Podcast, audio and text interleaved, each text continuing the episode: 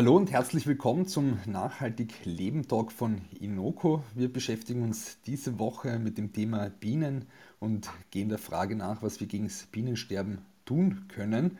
Und ja, wie beim Inoko Talk üblich, werden wir das Thema aus unterschiedlichen Blickwinkeln betrachten und natürlich auch diskutieren.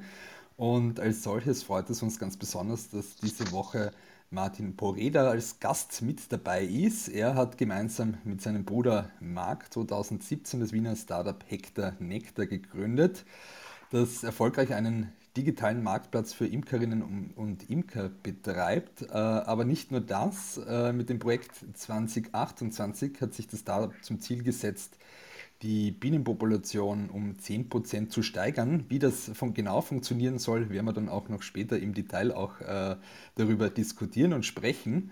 Und ja, ähm, Martin und Marc kennt man natürlich auch in der Startup-Szene. 2007 haben sie die Arbeitgeberbewertungsplattform Konuno gegründet und 2013 erfolgreich an Xing weiterverkauft, also eine Menge Unternehmergeist.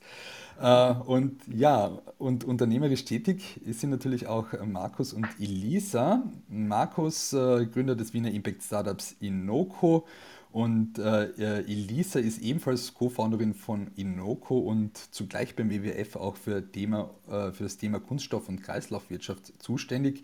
Hier auf Clubhouse als äh, Privatperson unterwegs und Nachhaltigkeitsexpertin. Lieber Martin, Markus und Elisa, freut mich, dass ihr heute mit dabei seid. Danke. Freut uns. Ja, Martin, ich habe es vorher schon erwähnt, äh, ihr betreibt einen digitalen Marktplatz äh, für Imkerinnen und Imker und habt da auch noch euch äh, ein sehr ambitioniertes Ziel mit diesem Projekt 2028 äh, gesetzt. Vielleicht kannst du gleich am Anfang mal erwähnen, äh, wie äh, verfolgt ihr dieses Ziel, was wollt ihr da genau erreichen? Ähm, wir haben ja das Ziel, dass wir 10% mehr Bienen in Österreich und Deutschland etablieren wollen. Äh, das ganze Projekt heißt Projekt 2028 und wir gehen hier über die Multiplikatoren in der Imkerei und das sind nun mal unsere Imkerinnen und Imker. Und was wir vorhaben, ist, dass wir in den nächsten bis 2028 eine gesamte Imkergeneration, das sind übrigens 100.000 Imker und Imkerinnen, äh, mit Bienenvölkern ausstatten. Wir starten nicht die, erst, äh, die, die Imkerinnen mit dem ersten Bienenvolk aus, sondern wir setzen hier wirklich schon auf erfahrene Imkerinnen, damit sie die Bienenvölker auch wirklich vermehren. Genau, das werden wir dann später auch noch im Detail natürlich auch äh, behandeln, dieses Thema, wie ihr das macht. Ähm, die Problemlage, die ihr natürlich auch lösen wollt, ist das Bienensterben. Und ja, Elisa, ähm, vielleicht kannst du uns hier auch mal einen Einblick geben und einen Input äh, zum Thema Bienensterben. Wie steht es um unsere Bienen derzeit? Ja, sehr gern. Also es ist so, dass Bienen eine total wichtige Funktion in unseren Ökosystemen übernehmen und zwar müssen 70 von 100 Pflanzen, die weltweit für unsere Ernährung verantwortlich sind, von Bienen bestäubt werden. Also 70 von 100 Pflanzen, die wir für unsere Ernährung brauchen, müssen bestäubt werden. Ähm, das müssen aber nicht nur Honigbienen sein, das können vor allem auch Wildbienen oder andere Insekten sein. Aber Honigbienen und Wildbienen sind verantwortlich auch für, ein, für die Bestäubung von einem Drittel aller landwirtschaftlichen Nutzpflanzen. Also wir brauchen dringend die Bienen für unser Essen, vor allem für unser Obst und Gemüse. Und in den letzten Jahren ist natürlich eben dieses mysteriöse Bienensterben, von dem jeder weiß, passiert, wo man teilweise auch Bilder gesehen hat, wie in China die Menschen jetzt auch von Hand bestäuben müssen, was natürlich sehr aufwendig und kostenintensiv ist. Aber es gibt da auch einen ganz positiven Trend, weil die Zahl der Imker, zumindest jetzt bei uns im deutschsprachigen Raum, gestiegen ist und somit eigentlich die Honigbiene nicht gefährdet ist, sondern die Populationen sogar seit 2008 wieder leicht steigen. Was jedoch die Wildbienen angeht, das ist immer noch ein großes Problem. Die sind immer noch stark gefährdet und stehen auch großteils auf der roten Liste. Also dazu gehören zum Beispiel auch Hummeln. Da gibt es, glaube ich, fünf, 500 ähm, verschiedene Arten von Wildbienen, die auch großteils stark gefährdet sind. Und da ist es eben ganz wichtig, dass wir uns vor allem auch für die Wildbienen einsetzen, weil die Honigbiene sozusagen ein bisschen wie die Kuh unter den Insekten ist, dadurch, dass sie eh von Imkern gepflegt wird und so weiter zu neuen Blüten ähm, für den Nektar geführt wird, ist da das Problem nicht ganz so groß wie bei Wildbienen, die eben auch oft einzeln leben und sich wirklich von heimischen Pflanzenarten wie Margariten zum Beispiel ernähren. Und natürlich ist auch die Zerstörung des Lebensraums daran schuld äh, und der Anbau von riesigen Monokulturen, weil die Bienen eben vor allem heimische Arten gerne essen und natürlich auch gerne eine abwechslungsreichere Ernährung haben. Des Weiteren tragen dann auch Pestizide dazu bei, dass die Gesundheit der Bienen stark beeinträchtigt wird und ähm, jetzt auch im Fall von Honigbienen, die dann teilweise nicht zu ihrem Stock zurückfinden können. Und es gibt natürlich dann auch Fressfeinde und Schädlinge, wie zum Beispiel die Varroa-Milbe. Ähm, und das hat natürlich enorme Auswirkungen auf die Gesundheit unserer Ökosysteme und letztlich auch auf unsere Ernährung. Und ja, deswegen bin ich jetzt sehr gespannt, was Hektar Nektar da auch für Lösungen hat. Ähm, und ja, ich freue mich schon, wenn wir dann diskutieren, was jeder von uns dann auch selber tun kann dagegen. Definitiv. Über diese Lösungen wollen wir auch diskutieren. Was uns natürlich auch äh, sehr interessieren würde, ist, Martin, wie hast du dich quasi auch, äh, wie bist du persönlich zu diesem Thema Bienensterben und Bienen gekommen? Ähm, also tatsächlich äh, wusste ich über die Biene, über die Biene Meier hinaus bis vor drei Jahren nicht viel mehr. Und nach Kununu haben wir Mentorentätigkeit umsonst ausgeführt und einer unserer Kunden war ein Imker. Und der Imker wollte seine Erwerbsimkerei von 40 Bienenstöcken auf 4000 aufbauen. Und wir sahen das als große Herausforderung und, und, und haben ihn da unterstützend unter die Arme gegriffen. Und da, daraus ist der weltweit erste, tatsächlich weltweit erste Bienenzuchtmarktplatz entstanden. Einfach damit man einfacher an Bienenvölker kommt, äh, Bienenzüchter von, von der Imkerei leben können und wir so äh, die Imkerei am, am Blühen, auch die muss blühen, äh, halten können. Und ihr betreibt diesen Marktplatz auch, also da kann man sich eben anmelden ähm, und äh, dann später in weiterer Folge habt ihr dieses Projekt 2028 gegründet oder war das schon von Anfang an bei der Unternehmensgründung äh, euer Ziel?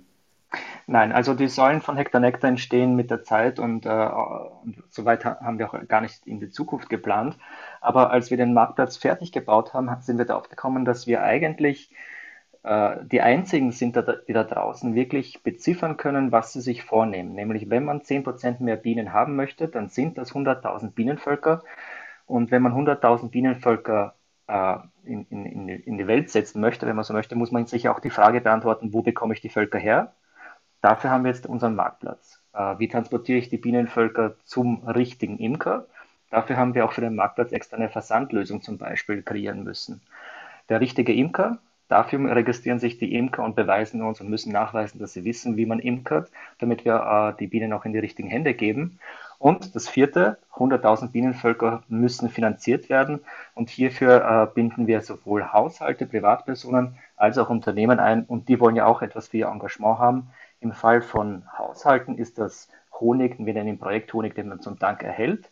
Und Unternehmen bekommen Honig für ihre Mitarbeiter oder Kunden, aber auch äh, umfangreiche Social-Media-Leistungen, damit sie einfach nach dem Motto tue Gutes und rede darüber auch uns helfen beim äh, Schaffen des Awarenesses, dass Bienenschutz wichtig ist, äh, mithelfen.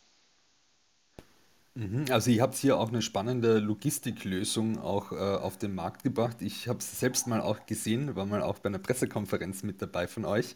Mhm. Spannende Lösung, äh, definitiv. Ähm, vielleicht kannst du auch noch ganz kurz ein bisschen erzählen. Auf der einen Seite habt ihr die Unternehmen, auf der anderen Seite auch eben diese Privatpersonen. Du hast jetzt auch quasi das angesprochen, ganz kurz diese Finanzierung. Äh, könnt ihr euch mit euren Unternehmen da auch selbst tragen, quasi finanziell? Aber, aber überhaupt nicht. Also typisch Startups sind wir äh, fremdfinanziert und äh, haben auch sehr, sehr viele Förderungen von Öster vom Staat bekommen.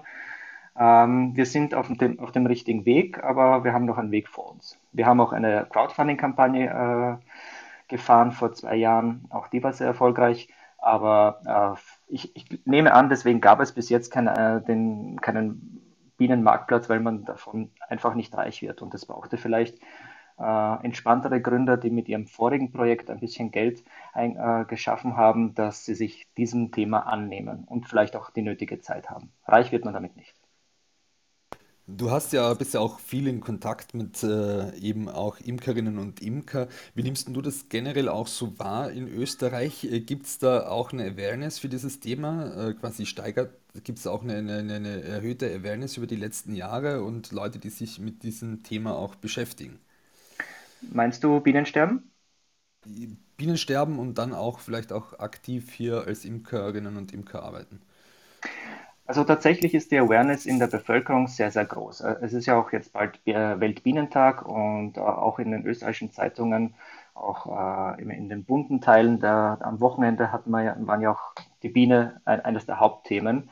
Also die Awareness, dass unsere Bienen leiden, sowohl die Honigbienen als auch noch mehr, hat Elisa schon erwähnt, die Wildbienen. Das wissen die Menschen da draußen. Und auch äh, in Kindergärten und in Schulen ist die Biene immer Unterrichtsthema. Also hier muss man nicht mehr sehr viel Aufklärungsarbeit leisten. Was aber wenigen bewusst ist, ist, wie sie tatsächlich dazu beitragen können, dass es den Bienen besser geht. Und deswegen freue ich mich, dass wir heute hier diskutieren und äh, Menschen, die interessiert sind, hier vielleicht die eine oder andere Lösung an die Hand geben können. Definitiv. Du hast jetzt auch die Kinder angesprochen. Sehr interessant. Ihr kooperiert nämlich auch mit Beat 3, einer App. Vielleicht kannst du da auch ein bisschen mehr erzählen. Da habt ihr eine Challenge ins Leben gerufen, ne? Genau, Beat 3 ist an uns herangetreten und äh, uns gefällt der Ansatz, wie sie mit spielerischen Effekten äh, Aufklärung betreiben. Und ähm, ich, wir sind ja sowieso digitale Jungs und, und solche Lösungen äh, unterstützen wir sehr, sehr gerne. Markus, wenn wir uns jetzt nochmal diesem Thema äh, Bienensterben auch äh, widmen, ähm, vielleicht kannst du uns hier auch einen kleinen Input geben äh, diesbezüglich, äh, welche Bereiche das umfasst, äh, wo hat man hier auch Einfluss eben äh, als Privatperson oder auch eben als größeres Unternehmen, wo kann man hier eben, welche Hebel kann man hier auch in Bewegung setzen, vor allem auch im Bereich der Biodiversität? Genau, ganz wichtig ist vielleicht einleitend einmal zu sagen, dass die Bienen natürlich jetzt nur eine stellvertretende äh, Insektenspezies sind ähm, die, zu, zu, der wir einen relativ starken positiv besetzten Bezug haben. Äh, aber das Thema, äh, das größere, dahinterliegende Thema hinter dem Bienensterben ist natürlich das Insektensterben. Also wir haben in den letzten äh, paar Jahrzehnten, äh, also jetzt in, in, unserer Lebensspanne, muss man sagen, von, von den Leuten, die hier jetzt am Podium sind, ich glaube, ca. 70 Prozent der, der Biomasse an, an äh, Insekten verloren. Äh, viele kennen, oder die ältere Generation kennt noch die Situation, dass man früher über die Landstraße gefahren ist am Abend und dann die Scheibe voller äh, toter Insekten war am Auto. Und das ist etwas, was heute eigentlich äh, relativ stark zurückgegangen ist. Und ähm, die Bienen sind natürlich da jetzt eine, eine stellvertretende Insektenart, ähm, die eine ganz enorm wichtige Rolle äh, erfüllt. Aber es gibt eben auch andere äh, ganz wichtige Insekten oder auch Schmetterlinge zum Beispiel, die jetzt äh, auch diese Rolle als Bestäuber ähm, übernehmen. Und in Summe, wie die Lisa vorhin schon gesagt hat, also wir haben da einen sehr großen Anteil unserer Nutzpflanzen, die wirklich direkt von der Bestäubung durch Insekten abhängig sind. Und das bedeutet halt ganz einfach, dass unsere ganze Nahrungsmittelproduktion massiv bedroht wäre ohne die Bienen und andere Insekten, die da diese ganz, ganz wertvolle äh, Aufgabe, die in Wahrheit Milliarden wert ist, ähm, übernehmen. Und äh, ganz wichtig ist, dass wir als Einzelne wirklich sehr, sehr viel tun können. Wir können einerseits, ähm, was unsere Ernährung angeht und bei unserem Inoko Nachhaltiger Leben Talk, äh, für alle, die neu dabei sind, geht es natürlich immer primär darum auch, was können wir als Einzelne tun, um hier einen Beitrag zur Eindämmung der Klima- und Biodiversitätskrise zu leisten. Hier geht es natürlich sehr stark um die Biodiversitätskrise. Und gerade was das Thema äh, Bienensterben angeht, äh, haben wir sehr viel äh, Macht und sehr viel Entscheidungsgewalt. Einerseits ähm, können wir uns dafür entscheiden, Lebensmittel einzukaufen, die ähm, bienen- und insektenfreundlich produziert worden sind. Ähm, ein großes Problem, wie wir schon gehört haben, sind eben die Pestizide, Insektizide äh, oder auch andere äh, Pestizide, die eben dazu führen, dass die Bienen ihre Orientierung verlieren oder dass andere Insekten komplett ähm, ja, äh, sterben oder, oder, oder, kaputt werden. Und ähm, da kann man eben durch den Kauf von biologischen Lebensmitteln äh, ganz einen wesentlichen Beitrag leisten, äh, um hier eben Insekten und Bienen zu unterstützen, weil eben halt äh, in der biologischen Landwirtschaft keine synthetischen äh, Gifte oder, oder, oder Pestizide äh, verwendet werden dürfen und natürlich auch in der Regel eine höhere Biodiversität besteht, eine höhere Artenvielfalt besteht auf diesen Äckern, äh, mehr Lebensraum besteht äh, für Bienen. Viele Biobauern auch äh, als Teil ihrer Bewirtschaftung ähm, gewisse Grünstreifen oder Blumenwiesen stehen lassen ähm, und einfach hier deutlich mehr Lebensraum für Insekten, für Bienen geboten ist.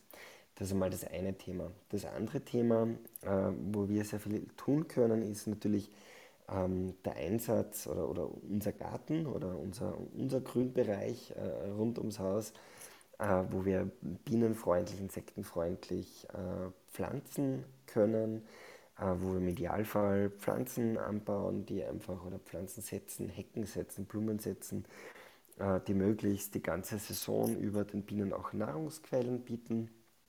Ähm, für jene, die da jetzt nicht die Zeit haben, sich ganz tief damit zu beschäftigen, was man da alles gemeinsam wie pflanzen sollte, äh, können zumindest eins tun, nämlich schauen, dass sie einfach ein paar Ecken in ihrem Garten äh, wild wuchern lassen, vielleicht irgendwo ein bisschen die Blumenwiese stehen lassen, vielleicht nur einmal im Jahr, im Herbst dann, wenn alles abgeblüht ist, mähen.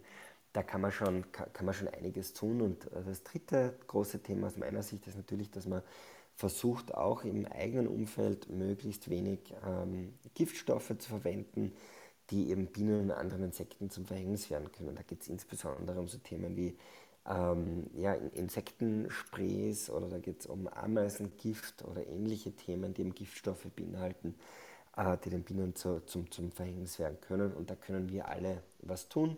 Also nochmal kurz zusammengefasst aus meiner Sicht einerseits die biologische Ernährung, ähm, indirekt muss man da auch sagen, Fleischkonsum wieder ein Riesenthema, weil Fleischkonsum verantwortlich ist ähm, für sehr großen Flächenverlust. Also Fleisch, äh, für, um, um, Fleisch zu produzieren, muss sehr viel Getreide, sehr viel Soja angebaut werden. Dafür braucht man sehr viel Fläche.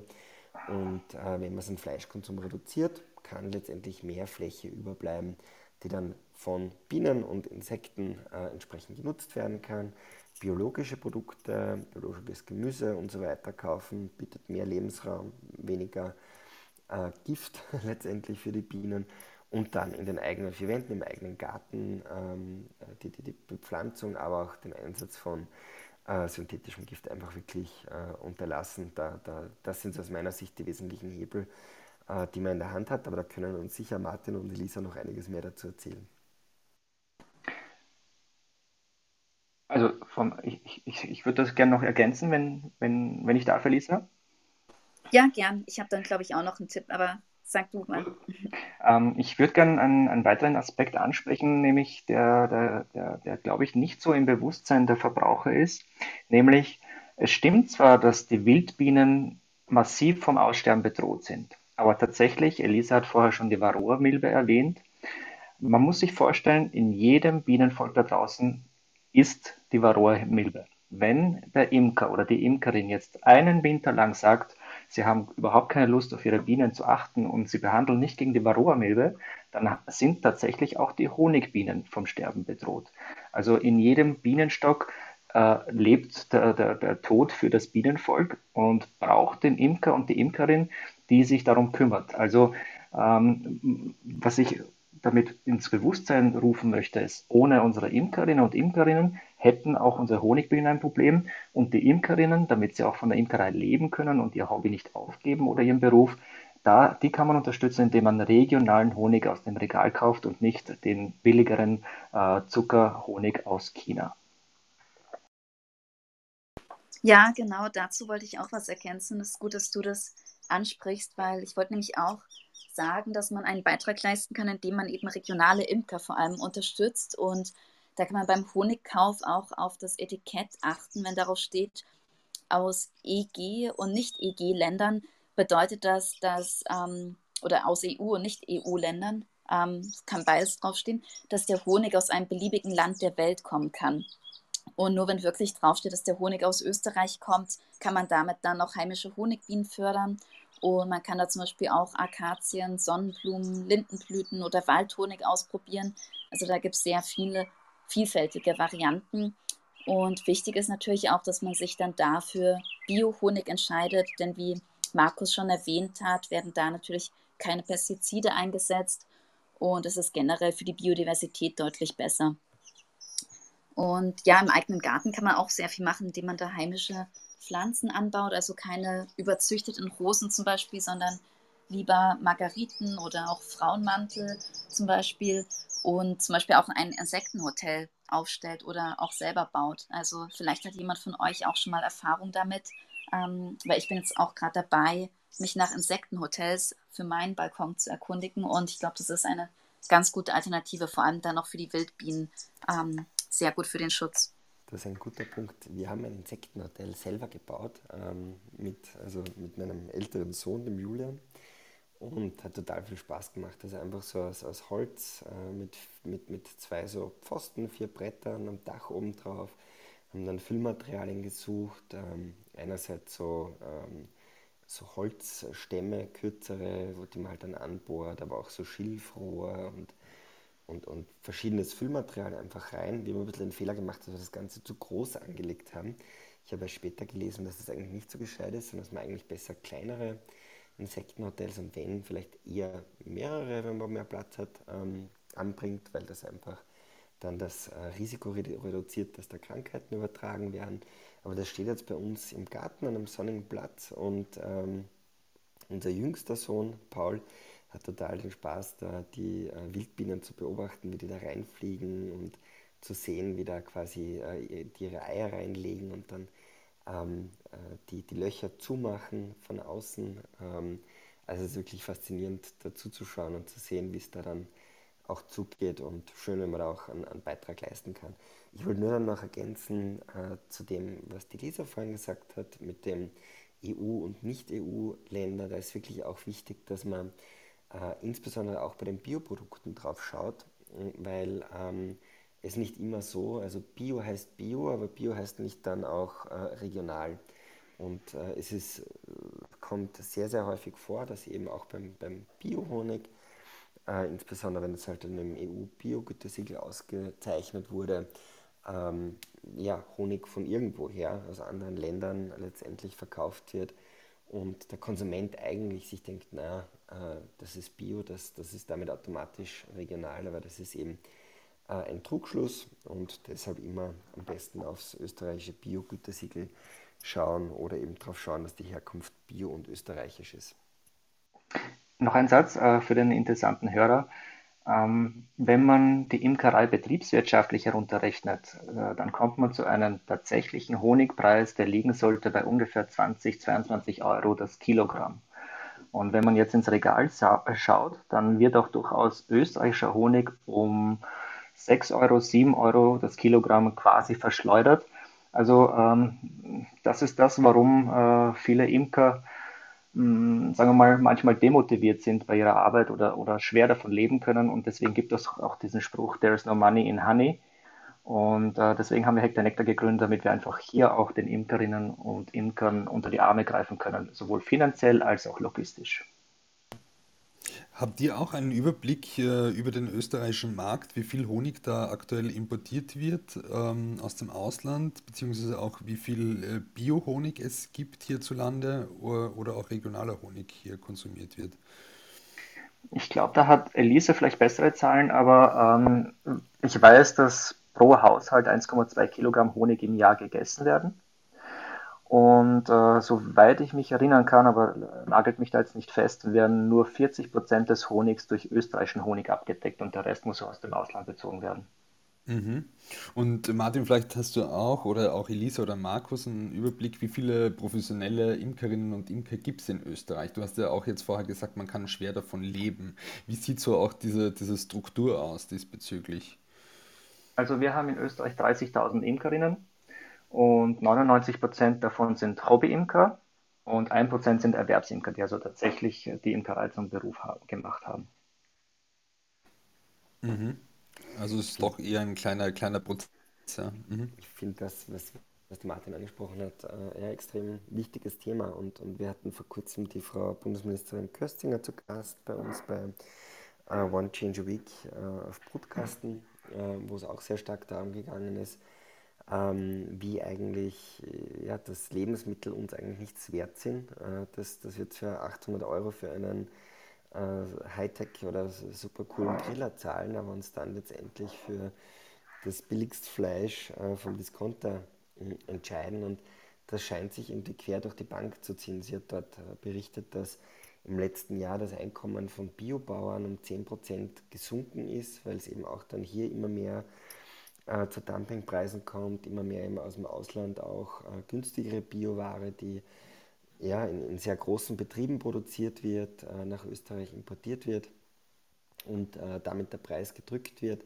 Also das scheint äh, generell in der Landwirtschaft ein Riesenthema, ein Riesenphänomen zu sein, dass wir einfach da äh, extrem, vielleicht auch vom Handel trainiert und konditioniert ähm, auf den billigsten Preis schauen und äh, die, die das Ganze produzieren und die damit einen wahnsinnig wichtigen Beitrag leisten, um letztendlich unsere Biodiversität zu erhalten, äh, eigentlich da dann drauf zahlen. Und da können wir uns, glaube ich, alle äh, an der Nase nehmen. Und das ist auch ein ganz wichtiges Ziel, das wir mit äh, Inoko äh, verfolgen.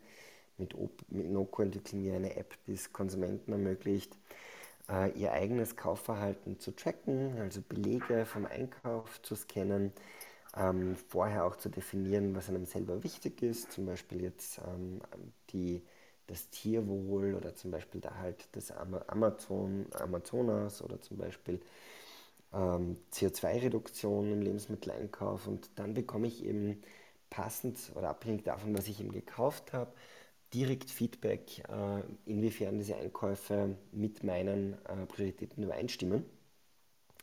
Und ähm, ja, da gehen wir eben einerseits natürlich starten wir jetzt sehr stark mit Themen wie äh, Biodiversität oder, oder, oder Tierwohl und, und wo wir auf, aufzeigen den Konsumentinnen und Konsumenten, was sie hier Gutes getan haben oder wo sie hier gegen ihre eigenen Prioritäten verstoßen, sozusagen mit ihrem Einkaufsverhalten. Wir werden da in Zukunft aber auch eben in Richtung sozialer Themen hingehen und ähm, in Richtung was bedeutet das jetzt für die äh, Produzenten? Und da geht es natürlich einerseits um Themen wie Kinderarbeit oder wie ja, sklavenähnliche äh, Zustände, wo eben in der Landwirtschaft Mitarbeiter eingesetzt werden. Aber da könnte man dann natürlich auch so spannende Zahlen, wie du es jetzt gerade genannt, genannt hast, mit dem Preis, der eigentlich erforderlich wäre, um das betriebswirtschaftlich betreiben zu können, ähm, könnte man dort eigentlich ganz gut auch äh, reinbringen. Und glaube ich, wird ein bisschen dieses, wird, wird hoffentlich dazu beitragen, dass dieses Bewusstsein gestärkt wird bei den Konsumentinnen und Konsumenten, dass einfach gute, qualitativ hochwertige regionale Lebensmittel auch ihren Preis und ihren Wert haben. All jene, die noch nicht äh, Inoko nutzen, können Inoko gerne in den beiden App Stores äh, herunterladen und mit dem Sign-up-Code äh, Clubhouse21 äh, jetzt äh, Test-User von Inoko werden und freuen uns natürlich da, wenn ihr als Test-User mit dabei seid. Im Moment funktioniert das für Biller und für Spar. Wir bekommen aber laufend weitere Händler dazu, die wir unterstützen und ähm, ja, freuen uns über jeden Test-User, der das nutzt, der damit dabei ist, der uns Feedback gibt und der uns dabei unterstützt, hier gemeinsam zum nachhaltigen Einkaufsverhalten beizutragen.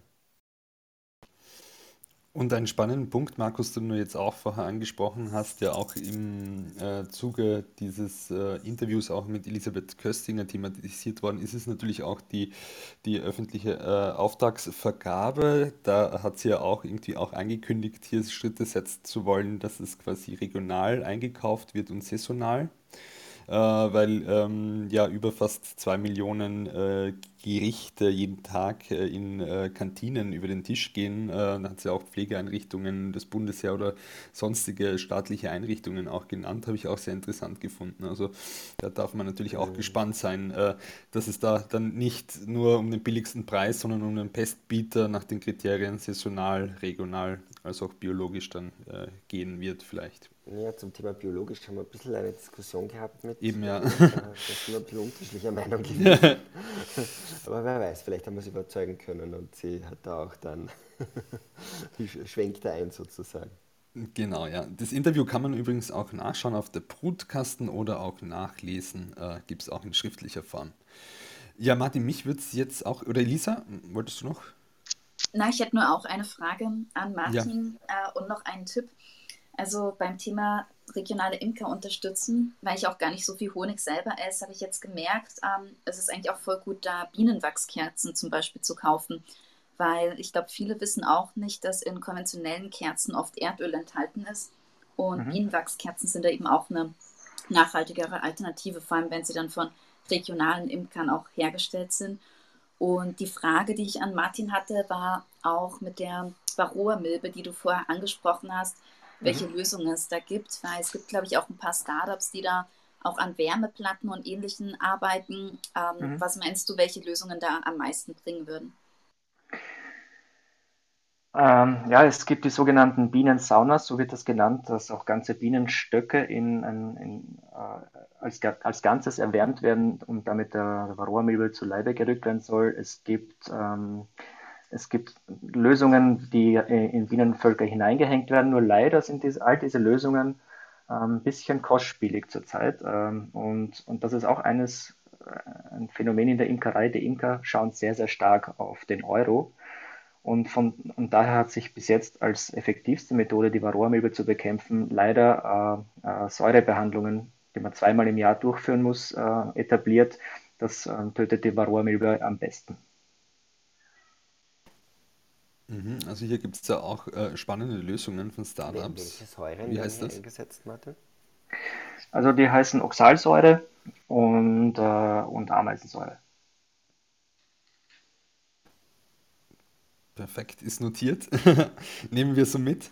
Äh, ja, was mich natürlich auch und äh, auch unsere Zuhörerinnen und Zuhörer natürlich auch interessiert, wenn man sich jetzt auch mit diesem Thema eben Bienenzucht beschäftigen möchte und äh, selbst eben ein Bienenvolk äh, züchten möchte, wie geht man da am besten vor? Wie rätst du zum Beispiel, ich kenne mich überhaupt nicht mit Bienen aus, äh, habe aber einige Freunde, die das machen, bin ja eigentlich ursprünglich aus Kärnten, ähm, komme vom Land, äh, dort macht man das auch, äh, haben einige ge äh, gestartet. Was gibst du jungen äh, Leuten mit, die sich quasi auch mit dieser Thematik auch beschäftigen möchten und vielleicht auch die Möglichkeit haben, hier ein Bienenvolk zu züchten? Der wichtigste Tipp von meiner Seite ist, man sollte eine Imkerausbildung machen.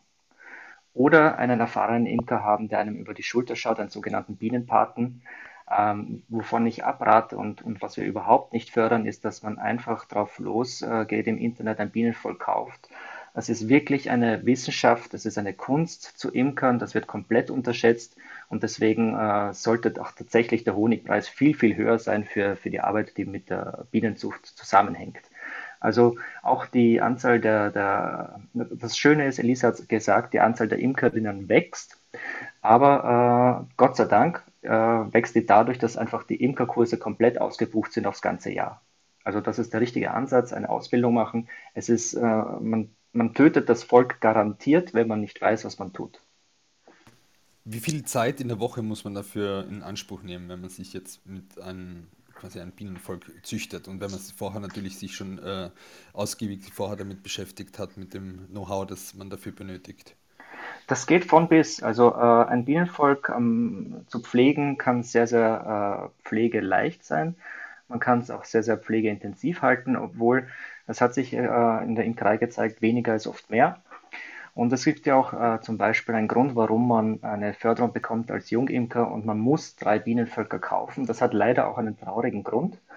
Äh, das erste Volk, das man tötet, äh, tötet man wahrscheinlich, weil man zu motiviert war, andauernd das, äh, den Deckel geöffnet hat. Das stresst die Bienen, das schwächt die Bienen, deswegen kommen sie nicht durch den Winter. Das zweite Bienenvolk wird wahrscheinlich sterben, weil man einfach am Anfang unerfahren ist in der, äh, in der Säurebehandlung gegen die Varroamilbe, die wir vorher besprochen haben.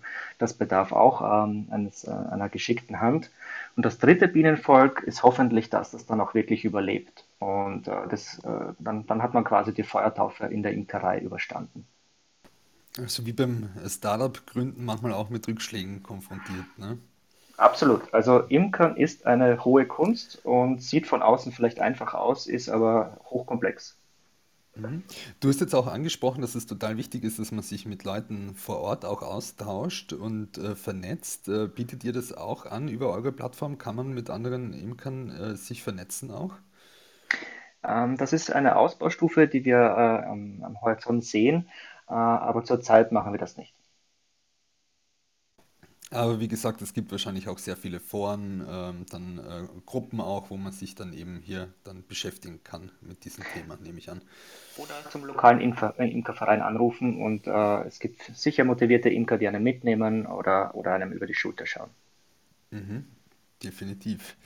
Ja, cool. Markus und Elisa, habt ihr noch ein Thema, das wir heute hier ansprechen wollen? Äh, weil wir sind ja schon äh, am Ende unseres Podcasts angekommen und würden jetzt dann eigentlich hier auch öffnen für Fragen aus dem Publikum.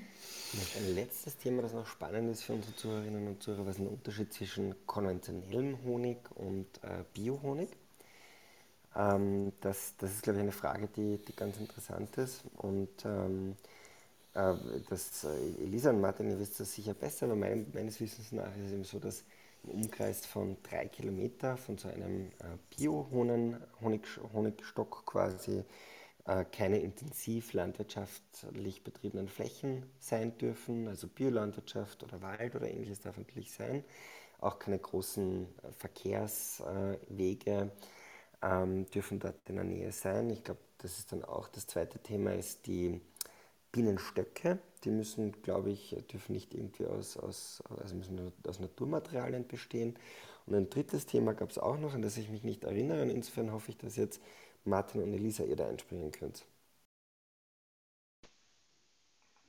Elisa, soll ich? Möchtest du? Fang du gern an. Also tatsächlich äh, ist, ist, ich hoffe, ich äh, begebe mich da jetzt nicht in Teufels Küche und ich äh, oder wie sagt man da, ja, ich trete in ein Wespennest. Aber so, soweit ich weiß, reicht es, einen Bio-Honig dann als Bio zu bezeichnen, solange man das Bienenvolk Bio hält. Das heißt, Bio-Lack äh, verwendet zum, zum Wetterschutz, äh, dass, man, dass die Wachswände Bio sind. Aber so richtig kontrollieren, aus, von welchen Pflanzen der Nektar eingetragen wurde, das kann der Imker nicht. Klar, aber ich glaube, da geht es einfach um den, also dass das einfach nicht mitten jetzt auf einem, in einem, in einem Gebiet, wo eben äh, stark konventionelle Landwirtschaft betrieben wird. Ich glaube, das ist damit ausgeschlossen laut dieser EU-Bio-Verordnung. Ähm, das gibt es diesen 3-Kilometer-Radius. Ich weiß aber nicht, ob das jetzt heißt, dass da gar kein äh, konventionelles Feld in einem Umkreis äh, stehen darf, ist wahrscheinlich schwierig. Aber ich glaube, es ist damit zumindest ausgeschlossen, dass dort so einen, ein Bienenvolk mitten rein in ein komplett landwirtschaftliches Gebiet setzt, äh, wo links und rechts die Traktoren sozusagen das Gift verteilen. So blöd es klingt, dann am besten Stadthonig kaufen. Also stimmt, äh, ja. da, da, in der Stadt sind Pestizide ver, äh, verboten und da kann man dann sicher, sicher gehen, dass man tatsächlich einen Biohonig hat. Mhm. Ah, spannend, das wusste ich noch nicht, dass der Honig aus der Stadt eigentlich ähm, relativ nachhaltig ist, also trotz der Abgase und so weiter und der wenigen Pflanzen. Aber es gibt ja auch viele Unternehmen, die jetzt schon auf ihren Firmenzentralen auch Bienenstöcke haben genau. und anbieten, auch Museen in Wien, wo man da den Honig kaufen kann. Mhm. Ähm, noch kurz zum Thema Bio, also äh, noch ein paar Infos für die Zuhörer. Ähm, also es ist so, dass Bio-Imkereien mindestens einmal jährlich kontrolliert werden und das beinhaltet eben, wie Markus auch schon gesagt hat, dass keine Chemikalien eingesetzt werden. Also auch zum Beispiel, wenn die Bienenstöcke gereinigt werden, dürfen auch keine Chemikalien eingesetzt werden. Nicht einmal Spülmittel darf dafür verwendet werden. Und auch ähm, das Stutzen der Flügel von Bienenkönigen ist verboten. Also das wusste ich auch noch nicht, dass man anscheinend manchmal auch die Flügel stützt. Vielleicht kannst du dazu auch noch was sagen, Martin, aber das ist in der Bioimkerei verboten. Und wie ihr schon gesagt habt, müssen Biobienen auch mit Bio gefüttert werden. Ähm, und auch schadstoffhaltige Farben und Styropor dürfen nicht in Bienenstöcken verwendet werden. Und auch was die rohe Milbe angeht, also die Säuren, die du vorher angesprochen hast, Martin, ich glaube, die sind auch verboten, weil die auch schon zu aggressiv sind. Ähm, ich habe gelesen, dass eben nur organische Säuren wie zum Beispiel Ameisensäure da verwendet werden dürfen. Mhm. Kann ich bestätigen. Also doch eine Menge äh, an Dingen und Punkten, die man da natürlich auch ähm, ähm, beachten muss, wenn man auch Biohonig dann herstellen will. Spannender Punkt jedenfalls äh, das äh, Thema auch mit der Stadt dass es hier äh, am wenigsten Pestizide natürlich auch gibt. Habe ich auch so nicht gewusst. Und reichhaltig Futter für die Bienen. Also die, die Städter sind brav, was, ja, was die Balkone bepflanzen betrifft. Hier haben die Bienen reichlich zu essen.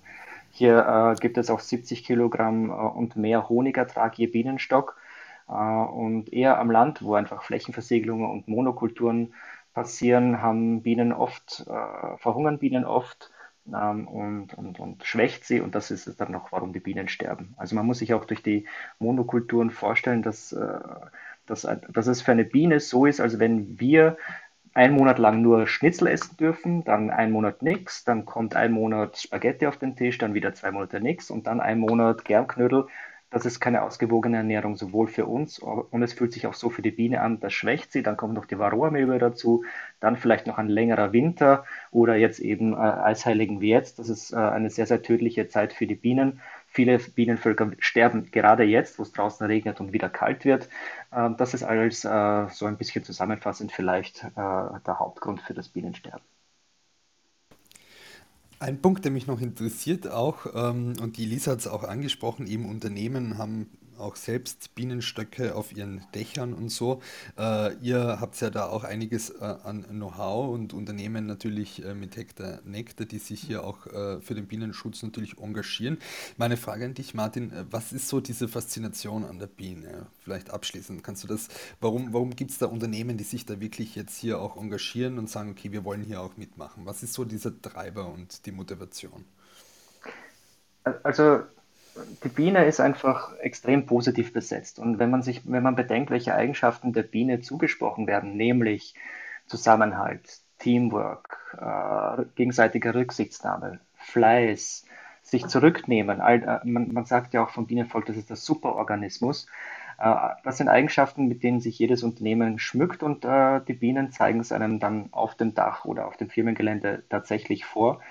Äh, und es ist so, äh, die Bienen sind, äh, sie, sie, sie erfüllen drei der von der UNO vorgeschriebenen äh, SDGs. Es geht um Regionalität, es geht um Artenschutz, es geht um Klimaschutz. Auch Bienen durch ihre Bestäubung äh, schaffen eine Bindung von CO2. Die Biene hat in so vielen Themenbereichen, die uns heute alle beschäftigen und die Friday for Future Generation beschäftigen, äh, ihre Flügel im Spiel, wenn man so möchte, dass äh, das Unternehmen gut daran sind, sich diese Symbolik äh, aufs Dach oder in, auf das Firmengelände zu stellen. Ich glaube, das, das macht es aus, warum Unternehmen das machen.